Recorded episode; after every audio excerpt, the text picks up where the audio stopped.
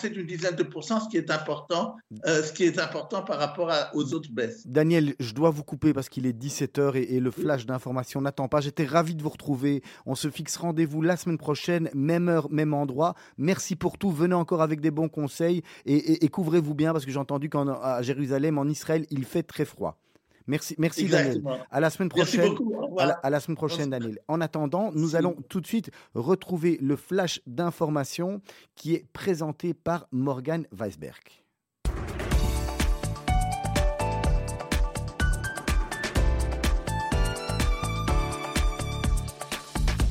Bonjour à toutes et à tous, vous êtes sur Radio Judaïka, il est 17h, c'est l'heure du flash d'information de cet après-midi.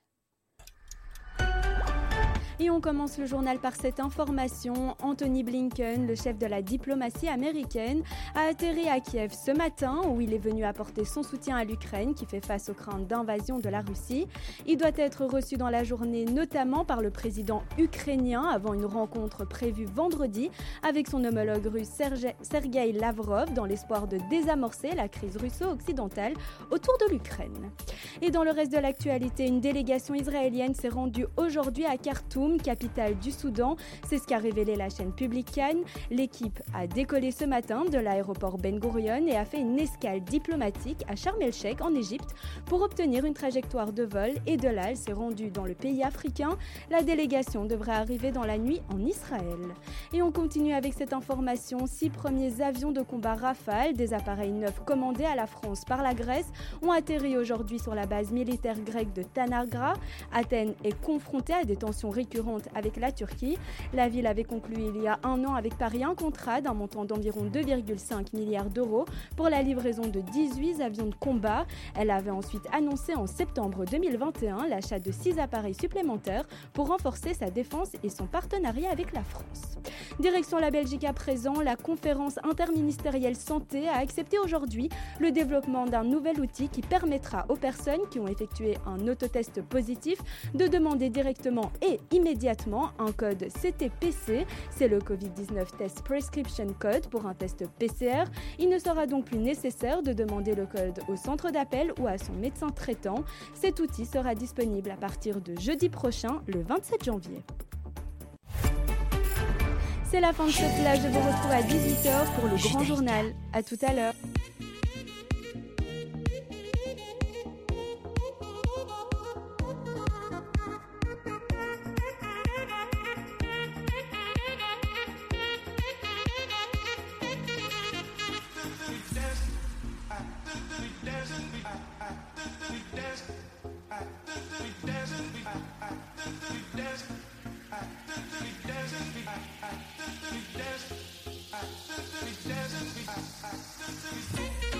Bonjour à tous et bonjour à toutes, ravi de vous retrouver pour un nouveau numéro de Mythe de Boss.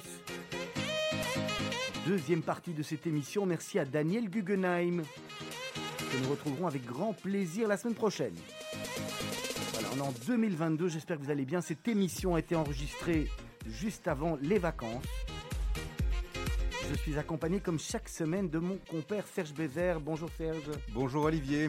Tout s'est bien passé, les fêtes sont bien déroulées Merveilleusement bien, pas trop mangé, donc super. Ah, vous en tous les cas, vous avez, l'air de, tenir bien la ligne hein, depuis, euh, depuis les vacances. Hein. Je ne sais pas si c'est depuis les vacances, mais on fait ce qu'on peut. Alors, nos invités du jour, c'est un peu spécial aujourd'hui, parce que non pas un boss, non pas deux boss, mais on va rencontrer trois boss. C'est euh, un rendez-vous exceptionnel, on va dire. On a trois docteurs qui sont avec nous. On va vous expliquer pourquoi. Il va y avoir sur Radio Judaïka dans, dans quelques jours une nouvelle émission qui va s'appeler Yes Doc. Et en plus, ils ont, euh, qu'ils vont, donc c'est une nouvelle émission qu'ils vont lancer. On va en parler au cours de, au cours de Mythe de Boss. Mais ils ont tous les trois un parcours étonnant, un parcours détonnant. On va vous les présenter, on va faire un mythe de boss avec eux. Vous allez voir, c'est assez, euh, assez surprenant.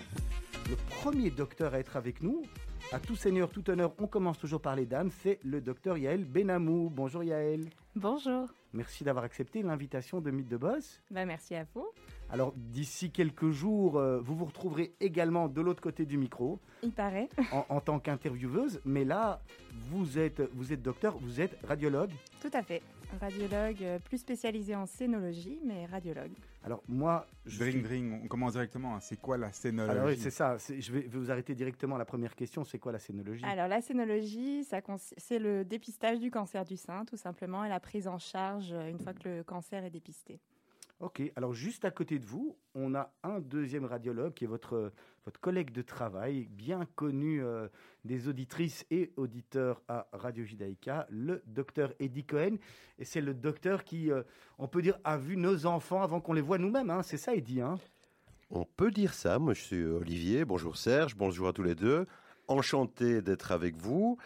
Aujourd'hui, on ne regardera pas de bébé, mais on va papoter. On va papoter. on Voilà. va- vous allez nous expliquer également en quoi consiste votre profession. Tous les deux, vous travaillez, vous travaillez au sein du, du même cabinet.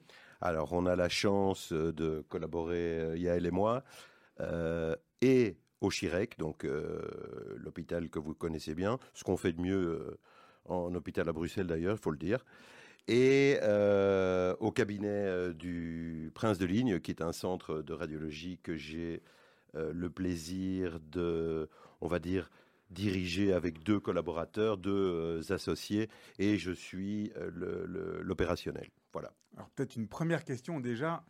Pourquoi est-ce qu'on a à la fois un cabinet de radiologie et le meilleur hôpital? Est-ce qu'on ne peut pas aller euh, faire les radios uniquement à l'hôpital ou uniquement dans le cabinet de radiologie?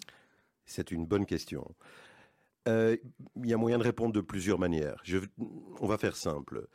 Le- L'idée au départ, c'était de scinder l'activité entre justement une activité de groupe hospitalière et une activité plus privatisée, plus, on va dire, euh, plus luxe, plus smart euh, en cabinet. Euh, j'ai eu la chance, quand j'ai commencé mon activité hospitalière euh, à l'époque à Cavel, de tomber sur euh, le chef de service qui était Herman Dallet, une personnalité exceptionnelle, à qui j'ai dit que, que, que j'aimerais vraiment commencer à faire du privé rapidement. Et j'ai eu la chance d'être engagé chez lui. Alors, la deuxième réponse est plus simple et plus facile à comprendre, je pense, pour les auditeurs. L'hôpital, c'est la grosse artillerie, c'est là qu'on a les grosses machines, le scanner, la résonance magnétique, c'est là euh, qu'on fait de la science, c'est là qu'on peut lancer des études. Le cabinet est une médecine de proximité, mais qui est une médecine qui n'a pas de véritable visée scientifique en termes d'études ou, de, suivi euh, de cas spéciaux. Et voilà, et je pense que c'est une agréable manière de, de combiner. Donc ça veut dire que les deux sont complémentaires quelque part. Alors les deux sont complémentaires pour ceux qui aiment justement le, le côté privé. Euh, pas mal de médecins euh, se cantonnent à l'hospitalier parce qu'ils aiment vraiment ça. Je dois dire que moi j'aimais ça beaucoup à l'époque. Euh, j'ai toujours aimé, j'aime toujours, mais j'adore le, le- le sweet mix. Alors, juste à côté de vous, Eddie Cohen et Yael Benamou, on va revenir chez vous, bien entendu, pour parler radiologie dans quelques minutes. Juste à côté de vous, on a un autre docteur. On a de la chance, en tous les cas, Serge et moi, on est- On est super bien encadré. Ah ouais, là, aujourd'hui, aujourd'hui- on est franchement, on peut relax, hein. tomber, on peut se faire mal. on Vous est- avez de la chance aujourd'hui, vous êtes avec Dieu. Alors, juste, juste, juste à côté de vous, je disais Eddie Cohen, on a le docteur Samuel Auvertin. Bonjour Samuel. Bonsoir. Merci. Rapprochez bien votre bouche près du micro, qu'on vous, euh, qu'on vous entende bien. Merci également d'avoir accepté l'invitation de Mythe de Boss. Alors, vous, votre métier, c'est la chirurgie orthopédique. Voilà, Orthopédique. suis- Vous allez peut-être expliquer en deux mots ce qu'est la chirurgie orthopédique. Donc, je suis chirurgien orthopédique, plus spécialisé sur le genou et la hanche. Donc, plus spécialisé dans tout ce qui est traumatique, tout ce qui est fracture, prothèse de hanche, de genou. Voilà. Je travaille aussi au Chirec avec monsieur Eddie Cohen et Yael Benamou. Et je donc moi je suis au mono, mono hospitalier, je n'opère que au Chirec et je consulte à différents endroits. Alors, mesdames et messieurs, on a l'habitude, ce qu'on fait chaque semaine dans Mythe de Boss, de commencer par votre parcours, d'où vous venez, qui vous êtes, comment vous avez commencé. On a commencé avec elle. On va rester maintenant avec le docteur Samuel Auvertin. Expliquez-nous un petit peu, vous, vous êtes belge à l'origine, vous avez été formé en Belgique? Oui, je suis belge à l'origine. J'ai été formé en Belgique. Donc moi, je suis tournésien, expatrié à Mons. Donc j'ai fait mes candis dans la région montoise. Et puis j'ai continué sur l'ULB, mais euh, comment, mais euh, doctorat. Est-ce que, est-ce que depuis le départ, et ça c'est une question que je vous poserai à tous, les trois, est-ce que depuis le départ vous avez, vous aviez cette, cette, vocation, car pour être médecin, pour être docteur, chirurgien, c'est pour moi, enfin vous, vous, vous, nous le confirmerez ou pas, c'est une vraie vocation. Est-ce qu'au au départ vous, vous pensiez tout à fait vous diriger dans, vers, autre, autre chose, Samuel? Non, non, du tout. Moi, j'ai toujours pensé à faire la médecine. J'avais un peu peur par rapport au nombre d'années d'études. Mais une fois qu'on commence, on est dans, dans, le train et on continue à. Voilà. Chez vous, c'était inné? Vous avez de la famille qui est dans. Non, pas du tout. Ma mère est kiné, mais il n'y a personne de, de, médecin dans la famille. Mais il y a quand même quelque chose de, de médical. Je crois qu'on le sent depuis, depuis plus jeune, si on veut devenir ou pas médecin, et c'est en fonction un petit peu des, des, euh, des relations, des gens qu'on rencontre dans, dans, son enfance, par exemple. Mhm. Alors, Eddie, euh, Eddie Cohen, même question euh, que je vous pose vous, on, vous connaît euh, dans la communauté notamment, mais par contre, on ne sait pas où vous avez. Vous venez d'où Vous êtes belge aussi à l'origine, Eddy Alors, moi, je suis euh, lituanien. Ah, mais c'est ça, on l'a bien senti. Euh, et, je ne suis pas du tout médecin, en fait. Mm. Je... Non, alors, trêve de plaisanterie, oui, belge, évidemment. J'étudie à Bruxelles, je sors de Cato. J'ai fait mon parcours médical à l'ULB. Euh, Chez vous aussi, c'était prédestiné la médecine ou c'est venu bien plus tard en se disant euh, tiens, je sais pas quoi faire finalement, je vais être médecin, non sans rire? Alors là, je vais avouer franchement que chez moi, c'était prédestiné. Celui qui m'a donné le feu, mais vraiment le feu, c'est mon grand-père. J'ai un grand-père qui était gynécologue, qui était une personnalité euh, assez exceptionnelle. Et, que je suivais de temps en temps dans son cabinet et j'étais fasciné par voilà par ce monde assez mystérieux de la médecine, ça m'a ça m'a donné cette envie. Et très honnêtement, je me suis euh, rapidement dirigé pendant mes études secondaires pour me préparer à l'école médicale. Exact. Vous, vous saviez déjà tous les trois au-delà du fait d'être médecin, que, que vous vouliez être euh, radiologue ou que vous vouliez être chirurgien orthopédiste, ou ça, ça vient plus tard? Qu'est-ce qui veut répondre Yael Benamou peut-être?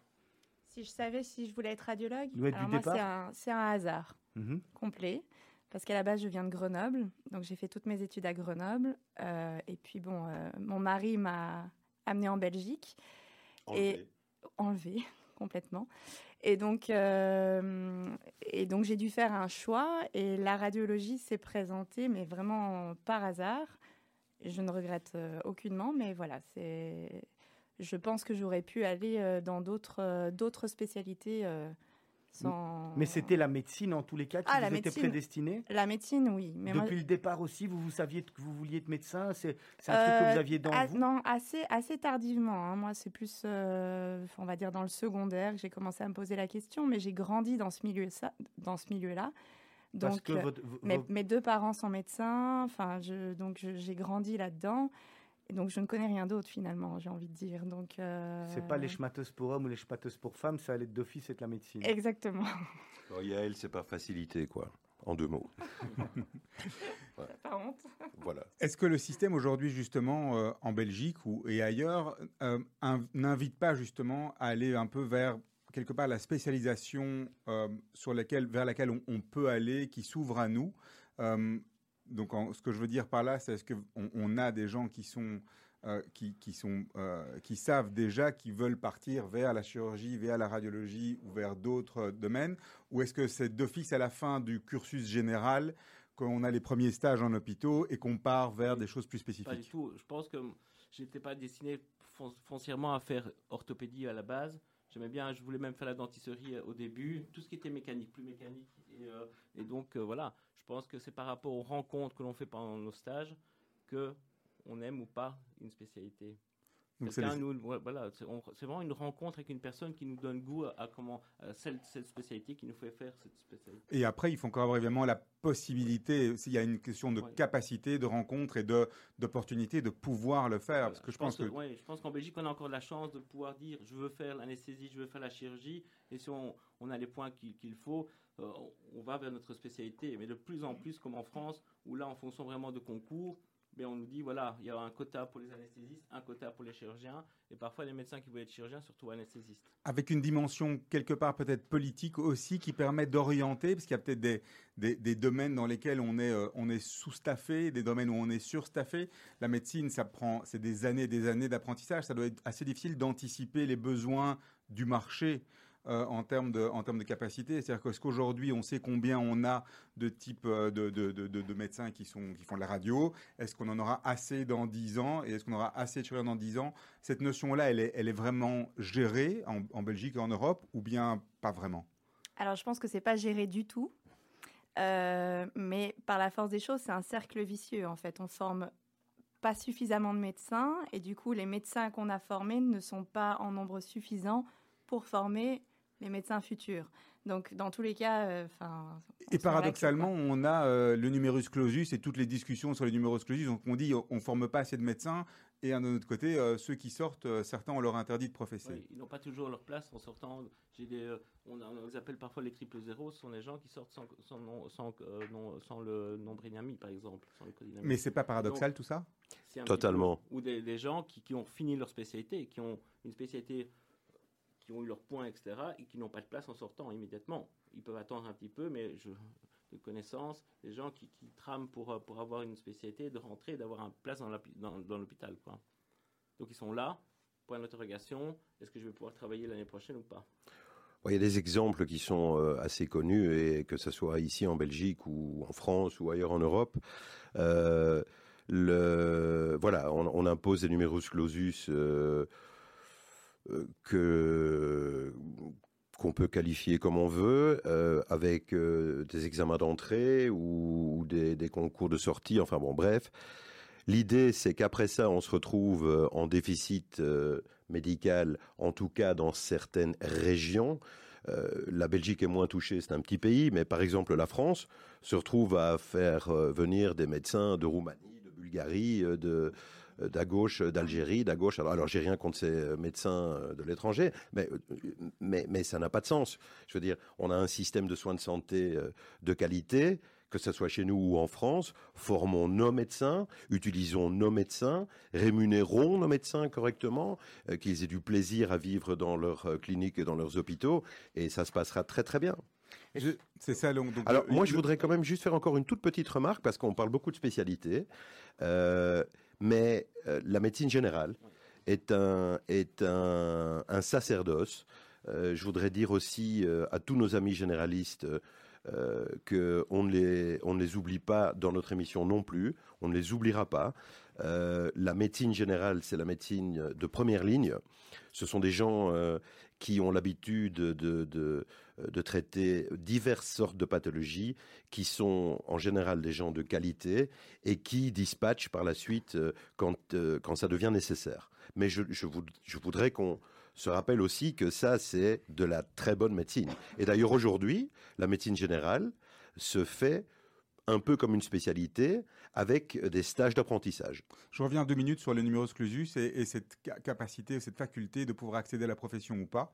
Euh, c'est un problème belge ou c'est au niveau, justement, donc on a, on a cité la France, dans le, ce système fonctionne dans, dans toute l'Europe, c'est la même chose partout, ou bien il n'y a qu'en Belgique où on a dit non, non, non, non, il faut qu'on préserve la sécurité sociale, le budget, on va éviter d'avoir trop de médecins euh, alors, je pense que le problème à la base est en France et il s'est transporté par la force des choses en Belgique parce que beaucoup de Français sont venus en Belgique faire leurs études en France par peur du concours en France, justement, euh, d'être recalés ou de ne pas pouvoir faire euh, le, métier de leur rêve. Et donc, du coup, euh, maintenant, le problème se pose en Belgique, mais il va commencer à se poser dans les autres pays d'Europe où maintenant, bah, les étudiants partent maintenant en Espagne, au Portugal notamment, euh, et ils vont, euh, ils vont se former là-bas pour revenir après. Euh, exercer dans leur pays d'origine. Donc là, enfin voilà, c'est tout un, tout un système avec, une autre dimension, je pense, dans les grands pays ou les pays où on a une géographie plus grande, avec l'exode rural. Et on, parle souvent, si on regarde la télé en France, on voit souvent les endroits où il n'y a plus de médecins, où il n'y a plus de centre médical. Et aujourd'hui, ils offrent, euh, il y a le maire d'une ville ou d'un village qui dit voilà, nous on vous offre une maison, on vous offre un truc pour qu'il y ait un médecin qui revienne dans, euh, dans le village. la mentalité a fort changé aussi. Hein. Avant, quand tu vois les anciens généralistes qui remettent leur patientèle, j'en connais deux, trois, je dis pas que ça a changé. La mentalité a changé. Où avant, le, médecin se levait à, 6h30 du matin, travaillait jusqu'à les 22, 23h, et que maintenant, il faut presque deux ou trois autres médecins pour le remplacer parce que les jeunes ont peut-être raison aussi. Ils veulent plus s'amuser, profiter de leur famille. Ça, c'est un, un choix. Mais donc, par rapport à un médecin qui, qui travaillait nuit et jour, ou en tout cas euh, plusieurs heures par jour, maintenant, ils ont décidé plutôt de dire, voilà, je travaille, mais plus cool, quoi. Allez, euh, mes trois docteurs, on, va revenir sur Yes, qui est la nouvelle émission de Radio Judaïka, après peut-être la, petite pause musicale. On va commencer par cette pause musicale. Le docteur Yael Benamou, le docteur Eddie et Samuel Auvertin. Euh, on va commencer par, par les dames, parce qu'on fait toujours ça à Radio Judaïka, on essaie d'être bien élevé. Alors, vous, vous aviez présélectionné Jean-Jacques Goldman, Envole-moi. Oui. Pourquoi?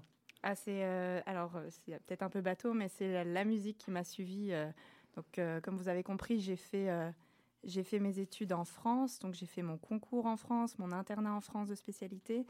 Et, euh, et je sais pas, c'est une, c'est une musique qui m'a donné la pêche et qui m'a, qui m'a aidé à, affronter tout. Enfin, voilà. Il y a une phrase là-dedans, à coup de livre, je franchirai tous ces murs. C'est vraiment. Ça, c'est la vôtre? C'est, c'est vraiment ma phrase et c'est vraiment celle qui me représente pour l'évolution dans mes études. Donc voilà, c'est déjà une bonne, c'est une belle analyse. En tous les cas, vous êtes sur Mythe de Boss, c'est Radio Judaïka le 90.2. On se retrouve dans quelques minutes pour la deuxième partie de l'émission.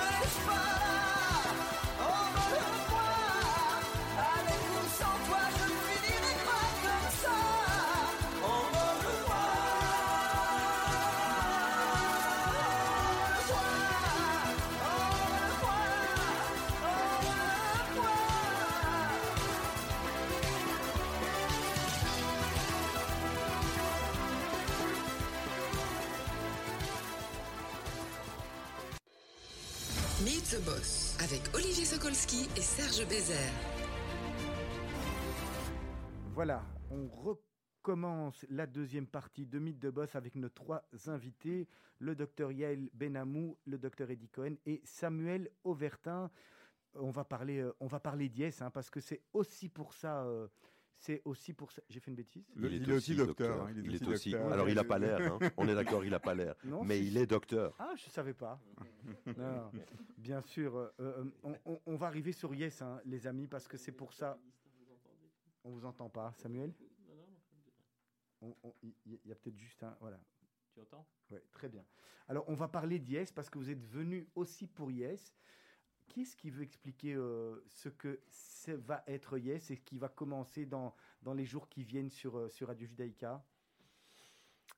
Yes Doc sera, euh, je l'espère, votre nouvelle émission médicale favorite. Sur le 90.2, vous êtes sur Radio Judaïka et c'est là que ça se passe. Alors Yes Doc, le principe va être très simple. On aura chaque semaine un invité ou une invitée qui sera bien évidemment euh, dans le domaine médical, paramédical. euh, ça pourra être un dentiste, bref, on va parler de santé. Euh, le principe sera un peu équivalent à votre excellente émission, messieurs, Mythe de Boss, qui nous a un peu inspiré, il faut le dire. Ça veut dire que, en- comme vous, on va d'abord apprendre à connaître notre invité et ensuite euh, on ira dans le vif du sujet. Euh, L'idée est de faire euh, quelque chose de relativement pointu, ça veut dire qu'on abordera des sujets bien spécifiques à chaque émission. Ça ne sera pas un petit coup à gauche et un petit coup à droite. On va, en tout cas, c'est pas prévu comme ça. Voilà. Et donc, on, on essayera d'être le plus clair possible et d'être didactique pour nos auditeurs. Le tout euh, dans une ambiance, vous avez compris, bon enfant, voire pire, euh, puisque nous sommes, comme les médecins que vous connaissez, des gens extrêmement sérieux. Il n'y a aucune raison euh, que ça change en émission, en tout cas durant les émissions. Et donc voilà, ça sera, je l'espère, découverte et bonne humeur. Donc vous serez tous les trois à l'antenne sur Radio Judaïka. Il y aura un thème chaque semaine. Vous avez déjà listé euh, Samuel euh, Auvertin, docteur, docteur Auvertin, une, par- une- une partie, euh, une partie des thèmes? Oui, on va parler certainement, je vais certainement inviter Monsieur Colette, Monsieur Colette qui est orthopédiste aussi au Chirec Delta et qui est pas l'inventeur mais qui est un des précurseurs de la RAC, qui est une euh, qui veut dire récupération rapide après chirurgie qui permet de faire des prothèses de genoux en pas one day mais au moins en one night où les gens dorment une nuit et sortent le lendemain vers euh, de- en matinée quoi. Et donc ils ont tout un service infirmier à la domicile. C'est un peu, c'est un peu innova- c'est- Ça vient de la France, mais ici on l'a adapté à la belge et je pense que c'est très intéressant de- que, les, les- que les gens puissent savoir que ça existe. Alors, docteur Benamou, Yael Benamou, donc vous aussi, vous, ferez partie du, vous faites partie de, de ce fameux euh, trio de, de médecins euh, qui, va, qui va animer une émission sur Radio. C'est une première pour vous? Ah, tout à fait. Ouais, moi, la radio, je ne connais pas du tout. Je sais que parmi mes, mes chers euh, confrères ici, euh, ils, ils ont l'air un peu plus à l'aise. Vous mais- connaissez pas la radio, mais entre nous, Je vous la co- connaissez quand même la radio, hein, si je peux me radiologie, permettre. en hein. effet. La radiologie, oui. Euh, mais alors, euh, pour le reste, c'est une grande découverte. Et puis, euh, j'ai j'ai hâte de voir euh, ce que ce que ce qu'on peut donner. Donc, on retrouvera les questions des, au- des auditeurs aussi dans l'émission sur les réseaux sociaux que, vous pose, que les auditeurs vous poseront, auxquelles vous répondrez sur l'antenne. Donc, vous l'avez dit, première partie qui sera consacrée à la présentation du docteur, la deuxième partie qui sera consacrée aux pathologies, et la troisième partie consacrée aux questions des auditeurs. Tout à fait. Oui, c'est ça. Donc, en fait, euh, l'idée, ça sera de, de travailler un petit peu dans le même style, comme euh, on en avait parlé. Euh, on essayera de donner un calendrier de nos invités qui permettra à nos auditeurs, fidèles, je l'espère, de, de poser les questions sur les réseaux sociaux, euh, sur Facebook ou euh, sur Instagram. Instagram. euh, les émissions seront, je l'espère, également retransmises euh, plusieurs fois dans la semaine, je pense. Ouais. Et elles seront disponibles en podcast euh, sur Spotify et podcast euh, Apple aussi, écoute, normalement. Ah ben, magnifique. En tous les cas, on, on a hâte de vous écouter. Les- les- le premier rendez-vous va être fixé dans quelques jours et on retrouvera toutes les informations effectivement sur les réseaux sociaux. On va revenir à Mythe de Boss maintenant qu'on a planté le décor. On va revenir. Alors moi j'ai une question à poser euh, à mes deux radiologues hein, qui sont là en face de moi. Aujourd'hui il y, a cette nouvelle euh, intelligence artificielle. Tout est robotisé, tout est informatisé. Est-ce qu'on aura encore besoin de vous dans quelques années? C'est une bonne question. L'intelligence artificielle est en fait une fantastique aide au diagnostic. Je pense qu'il faut prendre l'intelligence artificielle comme une amie et pas comme une ennemie. Euh, je prends quelques exemples. Nous avons euh, installé récemment euh, dans le service de radiologie du Chirec un détecteur,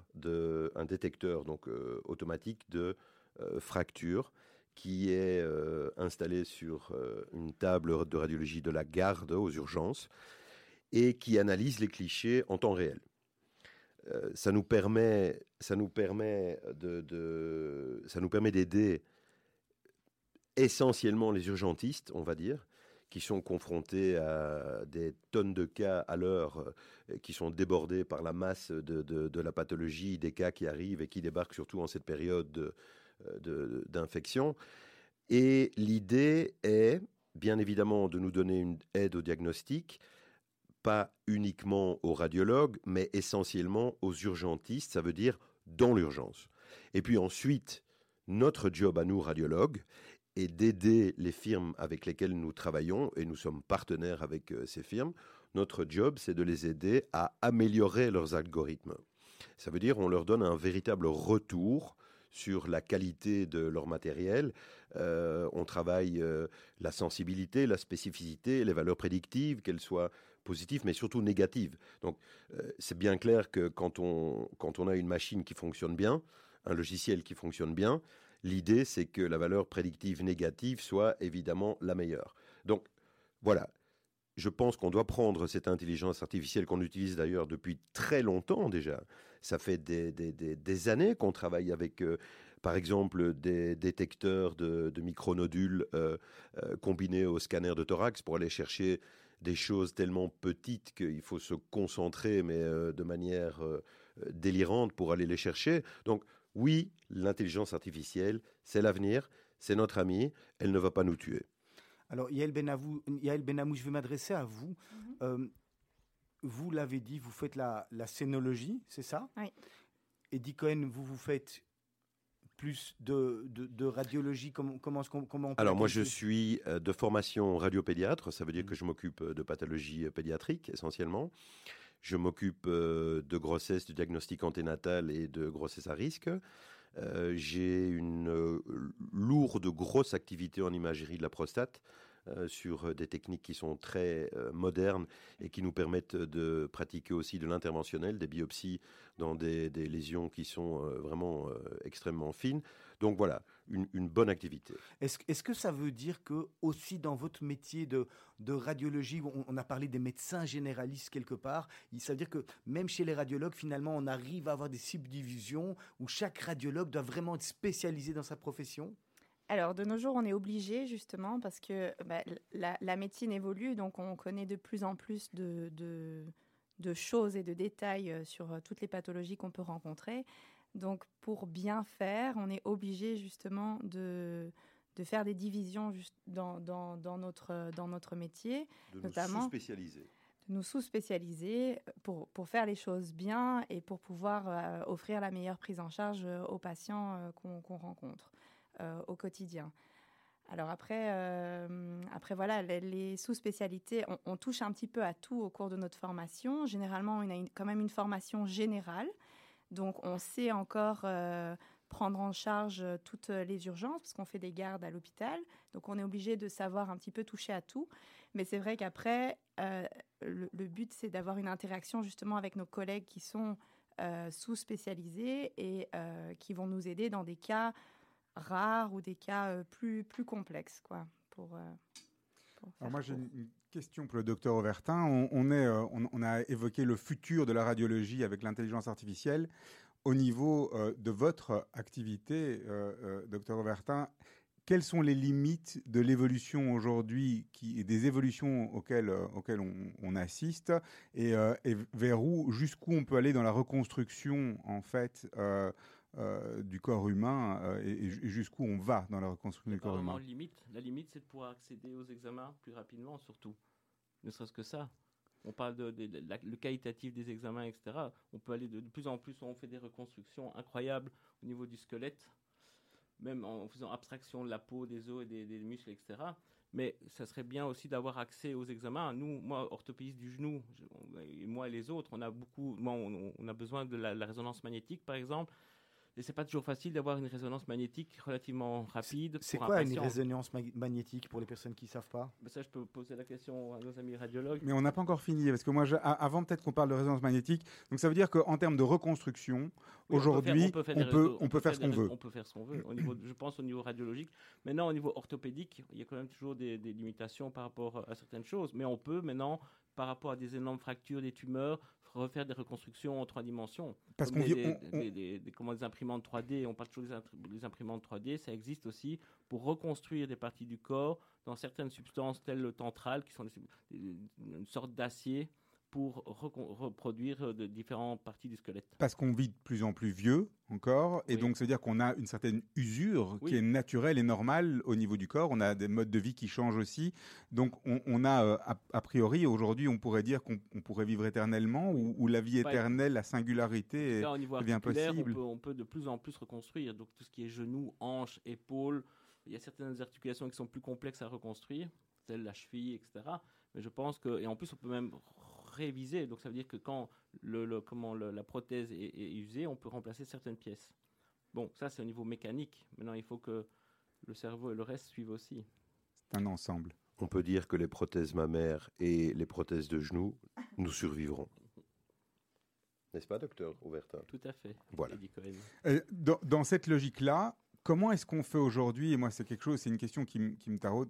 Comment est-ce qu'on fait pour rester à la page? Comment est-ce que vous restez à la page? Parce qu'en définitive, on a accès aujourd'hui avec la mondialisation à, un ensemble de connaissances qui vont de plus en plus vite, qui sont très vite partagées avec des recherches, de la recherche qui se fait dans le monde entier.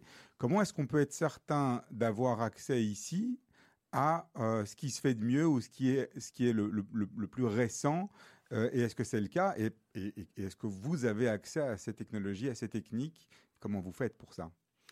Alors, l'état de l'art en médecine, l'état de l'art, c'est l'état de la meilleure médecine aujourd'hui. D'accord? Donc l'idée, c'est d'être au top de la performance maintenant. Et pour ce faire, nous sommes, nous sommes tous, euh, nous avons tous des, formations continues. Donc, la formation continue est une euh, forme d'obligation. Euh, elle peut être une obligation légale, euh, elle peut être une obligation ou une... une pardon? Une obligation personnelle. Oui, mais je pense que à partir du moment où la qualité de votre job vous tient à cœur, vous faites très naturellement de la formation continue non-stop. Ça veut dire en lisant des articles dans vos domaines de compétences, en allant à des congrès, en publiant des, des articles scientifiques sur des sujets euh, qui sont euh, euh, d'intérêt général. Voilà. Donc oui, La, grande majorité des médecins que vous côtoyez et chez qui vous allez consulter font de la formation continue non-stop. Exactement. Mais c'est pour ça qu'on nous demande aussi de nous spécialiser. C'est plus facile de ne pas tout savoir sur le genou, sur la hanche, etc. Mais si on, si on devient orthopédiste de tout le corps, c'est très difficile d'être à la pointe sur toutes les articulations. C'est déjà assez complexe de connaître rien que le genou ou la hanche, etc. Donc, en se surspécialisant dans certains domaines, on devient plus compétent en théorie. Vous, docteur Auvertin, quelque part, grâce aux trottinettes là, euh, en Belgique, vous êtes, vous êtes full job. Hein J'imagine que vous êtes euh, successful. Comment ça se passe Pas vraiment. Je ne fais pas beaucoup de traumatologie à, à, Delta. Justement, on a, on, a, on a sectorisé. À Delta, il y a une très très bonne équipe dont le, patron c'est David Zorman, qui, qui est le, responsable de la traumatologie à, euh, à, Delta. Et donc voilà, il est spécialisé en traumatologie. Donc, ils ont sectorisé, même traumatologie, on sait tous le faire. Mais voilà, je trouve que ça, c'est intéressant. Donc, je ne fais pas beaucoup d'accidents de trottinette. Il y, a, beaucoup de, différences, et je vous pose la question à, tous les trois qui veut répondre, entre les, hôpitaux privés comme le, Chirec Delta et, les hôpitaux publics. On parle de Saint-Pierre, d'Erasme, qui sont réputés, connus comme étant aussi des, grands hôpitaux euh, euh, en Belgique et à Bruxelles? On va dire qu'il y avait beaucoup de différences. Tu voulais parler, Yael? Non, je pense que. Oui, non. On peut partager le micro En deux mots. Euh, jusqu'à jusqu'à il y a peu, euh, Cavel, euh, Parc Léopold, qui étaient des institutions privées bien connues sur la place bruxelloise, pratiquaient une médecine privatisée, de, je pense de qualité et assez appréciée par beaucoup de nos coreligionnaires et de nos amis en général. Aujourd'hui, vous savez que ces hôpitaux ont été regroupés en une grande structure qui est l'hôpital Delta, qui se trouve euh, boulevard du Triomphe. Euh, on continue bien sûr à pratiquer notre médecine personnalisée et privatisée, mais le volume de l'hôpital, le, volume des urgences, voilà, je dirais l'approche euh, régionale qu'on nous a imposée fait que oui, aujourd'hui, ça n'est plus une clinique privée, c'est vraiment un hôpital. Et, peut-être. Et du coup, du coup, on rejoint euh, la, pratique des autres hôpitaux euh, euh, à Bruxelles, notamment. On rejoint la, la, prise en charge, le, parcours du patient est presque le même à Erasme, à Saint-Pierre ou si ce à Delta. La, grande différence, c'est qu'il n'y a pas les étudiants finalement dans ces hôpitaux. qui... Il y a des étudiants. il y a, aussi les, étudiants. il y a les étudiants maintenant. Il y a certains, certains chirurgiens qui sont venus maîtres de stage. L'avantage aussi de cet, cet hôpital, c'est que c'est un mélange. Il y a un mélange ULB, UCL, ULG. Et dans chaque spécialité, il y a des, des, médecins qui sont devenus maîtres de stage. Et donc, il y a vraiment un mélange ici d'étudiants de, différentes universités. Et ça, c'est encore plus intéressant parce qu'avant, c'était vraiment ULB, UCL, ULG. Et là, ils, se mélangent et je trouve ça, dans quelque part, Très bien. Je, pense, euh, euh, d'abord c'est une bonne réflexion, je pense en effet, euh, c'est un hôpital sans obédience. L'idée c'est qu'on y retrouve justement des gens, mais oui, des gens qui euh, arrêtent. ça, vous donne le temps de ce que sera Oui, ça sera comme ça un peu YesDoc, oui, je pense. Euh, c'est une force de d'accepter nos différences, euh, de regrouper nos forces. C'est une force. je, je, pense qu'on a la chance d'être un creuset où les différents intervenants de différentes universités se, se, se, trouvent bien. Et, et, et personnellement, euh, moi, j'ai trouvé beaucoup de, plaisir à côtoyer nos amis euh, euh, de l'UCL ou de l'ULG, et, qui sont pour certains devenus vraiment des amis. Oui. C'est important pour vous trois de d'enseigner aussi à, tous ces étudiants qui arrivent. Vous les avez d'office. Vous avez besoin de, transmettre votre, votre expérience? La médecine, c'est du compagnonnage. Une fois qu'on a compris ça, on a tout compris. Oui, oui. Voilà. Donc nous sommes euh, en effet un hôpital de stage. Ça veut dire que dans euh, la quasi-totalité des services, il y a des maîtres de stage.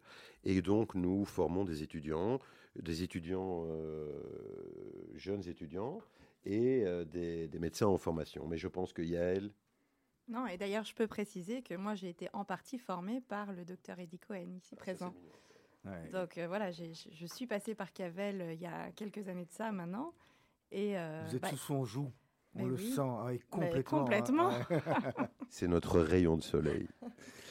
Alors, on ne peut pas parler de médecine aujourd'hui en 2022 sans parler du Covid et de ce qui nous occupe et ce qui occupe tout le monde. Tout en, euh, tout en sachant, Serge, précisant pour les auditeurs qui nous écoutent que l'émission est enregistrée et que nous sommes aujourd'hui en 2021. encore en 2021. Nous et sommes dans l'Omicron. Et que, et que donc, on ne sait pas où on sera au moment où le mythe de boss du 19 janvier sera. On, continuera certainement notre apprentissage de l'alphabet grec pendant quelques années, mais en attendant, aujourd'hui, on est à Omicron. Euh, qu'est-ce que le Covid a changé dans vos vies, à, à vous, au quotidien aujourd'hui, depuis deux ans? Samuel, peut-être Docteur Overton. Pas vraiment le port du masque parce que je le porte déjà quasiment toute la journée. Donc, donc, voilà, ce qui a changé, c'est peut-être la, la, prévision de, de, prévoir quelque chose dans le futur, ne serait-ce que pour les voyages, par exemple. En tant qu'orthopédiste, en rigolant, mais il n'y a plus de ski pendant presque deux ans. Ah, Plus de ligaments pendant deux ans. Ah oui. Ça vous a fait moins de travail. ça Ça fait moins de fait travail. beaucoup moins de Ouais, travail. voilà. Ça va pas du tout. Bah, ils se sont tous mis au tennis, non Voilà. Donc, euh, ça va. Et on, a, paddle, ouais. on, on a beaucoup parlé des, euh, des interventions chirurgicales qui devaient être reportées ou bien de, du fait d'avoir moins de monde dans les hôpitaux parce qu'on doit garder la capacité pour euh, les gens euh, qui viendraient avec euh, des, des- des pathologies euh, liées au Covid. Est-ce que c'est quelque chose dont vous souffrez au quotidien Au Delta, je pense qu'on ne souffre pas trop, trop de, de, de- le, le fait de. On a une diminution, mais une diminution voulue, je pense, des cas opératoires, parce que les consultations sont toujours. au- il y a toujours autant de monde en consultation. On doit diminuer peut-être un petit peu notre activité pour des raisons de place d'infirmiers aussi. Il y a de moins en moins d'infirmiers dans les hôpitaux et pas que au Chirex. Et je pense que c'est un problème national Mm. et que ça, c'est plutôt inquiétant. C'est ça. Donc le, le problème, c'est pas tellement les lits qui manquent, mais c'est c'est les, les bras pour pousser les lits ou pour s'occuper des gens dans les lits, Pour- en pour fait. et- et voilà. Donc, euh, Et est-ce qu'on peut alors dire qu'on peut, on peut garder une médecine de qualité en ayant justement peut-être des médecins de top qualité comme on a nous ici en Belgique, euh, mais avec une crise ou une pression sur le personnel autour? Vous comprenez le- aujourd'hui Je euh, pense qu'on a encore une, une, discussions? une- comment, une médecine de qualité en Belgique et peut-être un système d'alarme en disant voilà, premier système d'alarme, attention. Donc cette crise aura au moins eu ça comme élément Comme positif, c'est qu'elle a mis ouais. ça euh, à l'avant-plan, quoi. Voilà. Je ne sais pas s'ils en sont bien conscients euh, à l'étage politique, mais euh, je pense Mais- hospitalier, ils en sont, ils en sont conscients. oui. En tout cas, à titre personnel, ce qui a changé dans la pratique, euh, c'est déjà, je pense que les gens sont beaucoup plus angoissés euh, au niveau des patients. Et donc, du coup, le contact est, est- est très différent. Le fait de porter le masque aussi euh, les stresse beaucoup. Donc ça, ça, ça devient très compliqué au quotidien à gérer, parce que les gens sont dans un état d'angoisse euh, C'est anxiogène, ah l'ensemble, ouais, la période est anxiogène.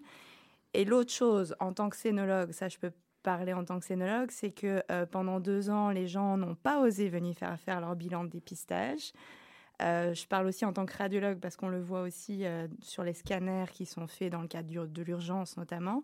Et donc, les dépistages ne sont pas faits et du coup, euh, le, le- les, les cancers ne sont pas diagnostiqués à temps et du coup, la, la prise en charge devient, devient très compliquée parce qu'on tombe sur... on- on on, on diagnostique des cancers à un stade Tard. beaucoup plus avancé que ce que ça aurait pu être euh, deux ans, deux ans avant. Donc euh, voilà. On a vécu un véritable déficit de suivi euh, de, de certaines pathologies et c'est bien évidemment pour les pathologies chroniques lourdes que c'est euh, que, que c'est le plus compliqué. Mais voilà, je veux dire, euh, je pense que ça a été un peu la même chose euh, partout dans le monde. Alors oui, euh, c'est très regrettable et en même temps, je pense que cette décision à l'époque de, réduire les interactions sociales et même le lockdown était une véritable nécessité, faute de faute de plus avoir beaucoup de combattants. hein. Aujourd'hui, en tant que médecin, est-ce que vous comprenez euh, les mesures qui sont prises au niveau du gouvernement, de manière générale, pour essayer justement de, de, de soulager ou de faire en sorte que l'hôpital et la capacité d'accueil dans les hôpitaux soient préservés Alors ça, c'est un grand débat et on va essayer de rester très diplomate. Euh, mais on va pas l'être finalement. Euh, les mesures, on les comprend pas parce qu'il n'y a aucune logique, à mon avis, à mon sens, il n'y a aucune logique sur- scientifiques scientifique. Ils n'écoutent pas ce que euh, les gens sur le terrain ont à dire par rapport à la prise en charge des patients euh, euh, à l'hôpital, mais même en, en dehors.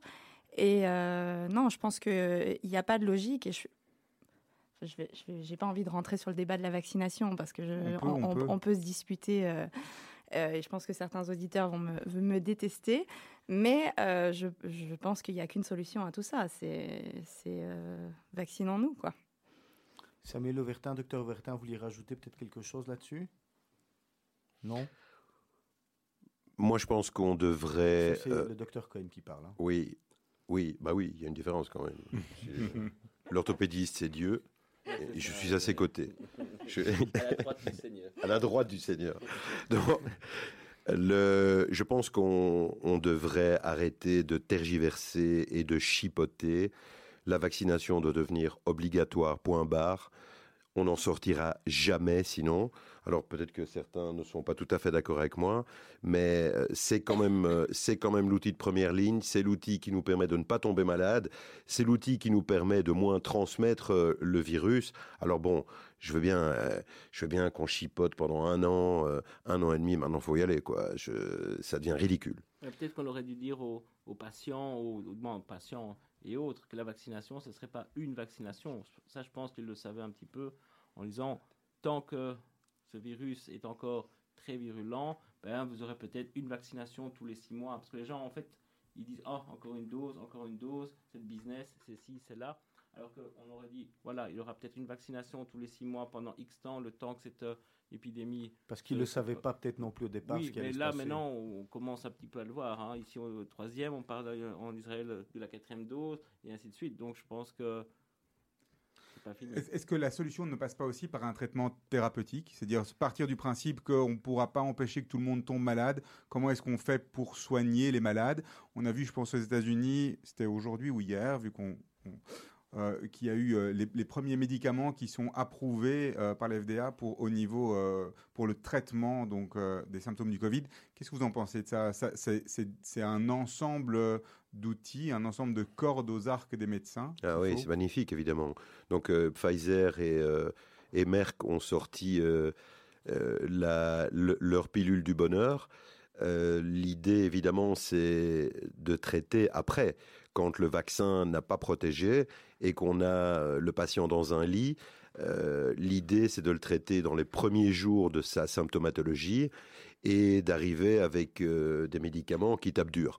Manifestement, bon, on a zéro expérience, vu, enfin, on a zéro expérience nous ici en Belgique, compte tenu du fait qu'on n'a pas commencé à traiter les gens avec ce genre de médicaments, mais c'est évidemment la meilleure deuxième ligne et, euh, j'espère que ça nous, ça nous aidera à nous en sortir rapidos. Alors question, euh, question plus d'ordre d'ordre général. Vous l'avez dit, la médecine est bonne en Belgique aujourd'hui. Elle a toujours été excellente. On a toujours été euh, un pays réputé en tous les cas pour avoir un bon service. Est-ce que dans dans 20 ans, avec l'évolution qui arrive, avec tout ce qui a déjà été dit depuis euh, depuis 48 minutes actuellement, est-ce que dans 20 ans la médecine sera toujours aussi bonne? Est-ce qu'on est à la pointe pour les machines? Ou est-ce qu'aujourd'hui on est obligé d'envoyer des, des patients belges qui ont les moyens ou, qui veulent aller se faire traiter euh, pour des pathologies spécifiques dans d'autres pays où, qui sont plus développés en, médecine Qu'est-ce qui répond? Oui, moi je vais bien commencer. Je, je, suppose que Sam aura beaucoup de choses à raconter aussi.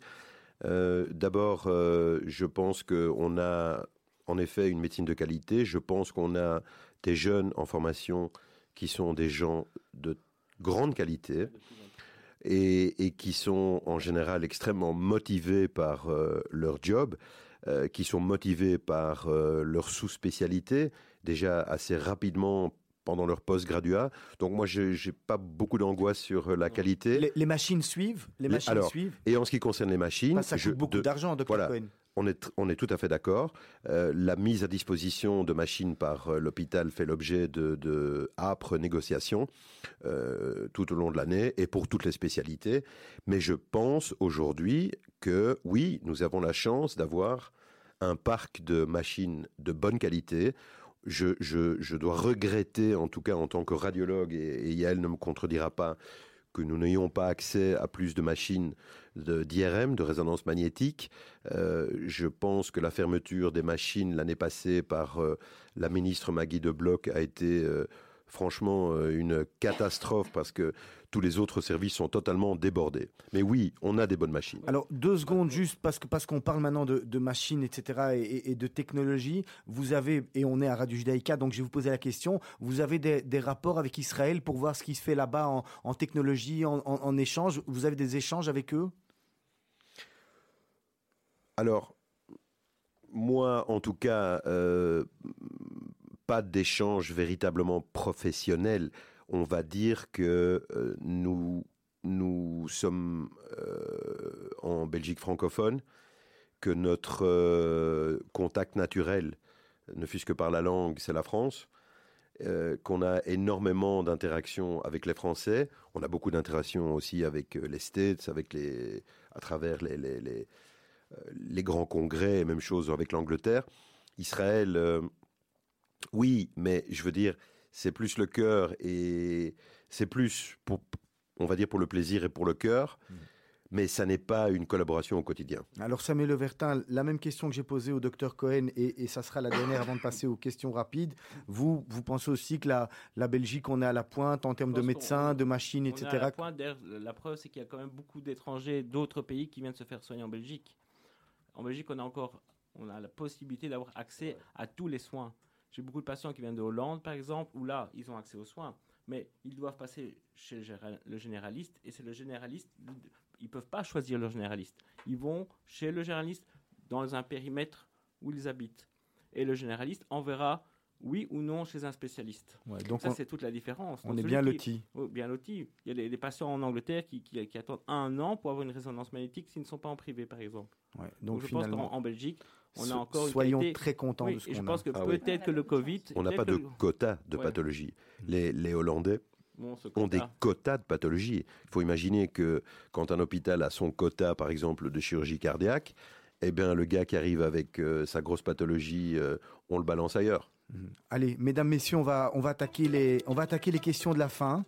Je vous pose une question, euh, je commence avec vous, hein, Yael Benamou.